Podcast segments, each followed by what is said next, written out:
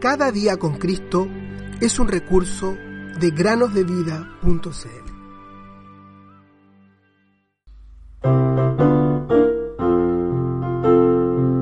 No temas, porque yo te redimí, te puse nombre, mío eres tú.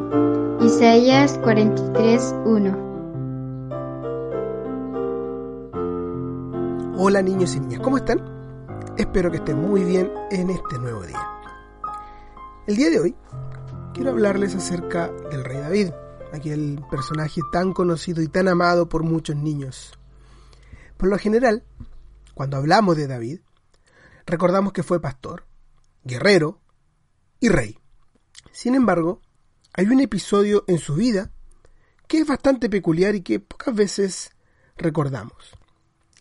En una ocasión, David fingió estar loco. ¿Sabían eso, niños? Fingió estar loco. ¿Qué pasó con David? Bueno, esta es la historia.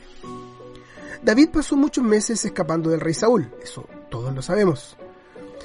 Saúl estaba muy celoso de David después de que él venció a Goliat, debido a que las personas estaban reconociendo más a David que a él mismo como rey. Así que Saúl comenzó a perseguir a David por las montañas para acabar con él. Bueno, David en muchos momentos escapó y se sintió alentado por el Señor, pero al comienzo él se desalentó y decidió huir hacia el país de los filisteos. Así es, los mismos enemigos que David había espantado cuando él venció a Goliat fueron aquellos a los cuales David acudió cuando fue perseguido por Saúl. Los filisteos, como bien sabemos, eran enemigos del pueblo de Dios. Pero David pensó que era mejor huir y buscar refugio entre ellos. Mientras estaba en la tierra de los filisteos, el rey Aquis de Gat lo vio. David no sabía qué hacer. Cuando estuvo delante del rey, comenzó a actuar como un hombre loco. Leemos lo siguiente. David cambió su conducta delante de ellos, fingiéndose loco cuando estaba con ellos hacía marcas en las puertas de la ciudad y dejaba caer saliva sobre su barba. Primero de Samuel 21:13. El rey Aquis se disgustó grandemente con el comportamiento de David y le dijo a sus siervos que él no necesitaba un hombre loco como ese a su alrededor.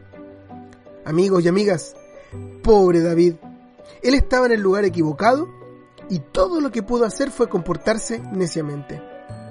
¿Qué fue lo siguiente que hizo David? Bueno, él hizo lo mejor que podía hacer en ese momento.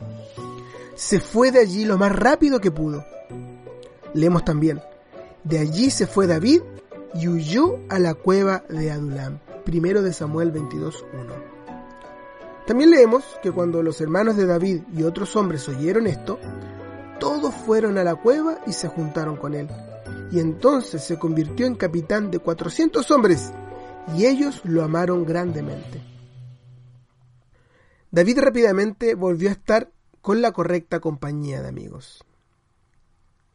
Queridos oyentes cristianos, si alguno de ustedes se encuentra entre malas compañías, si tienen malos amigos, hagan lo que hizo David.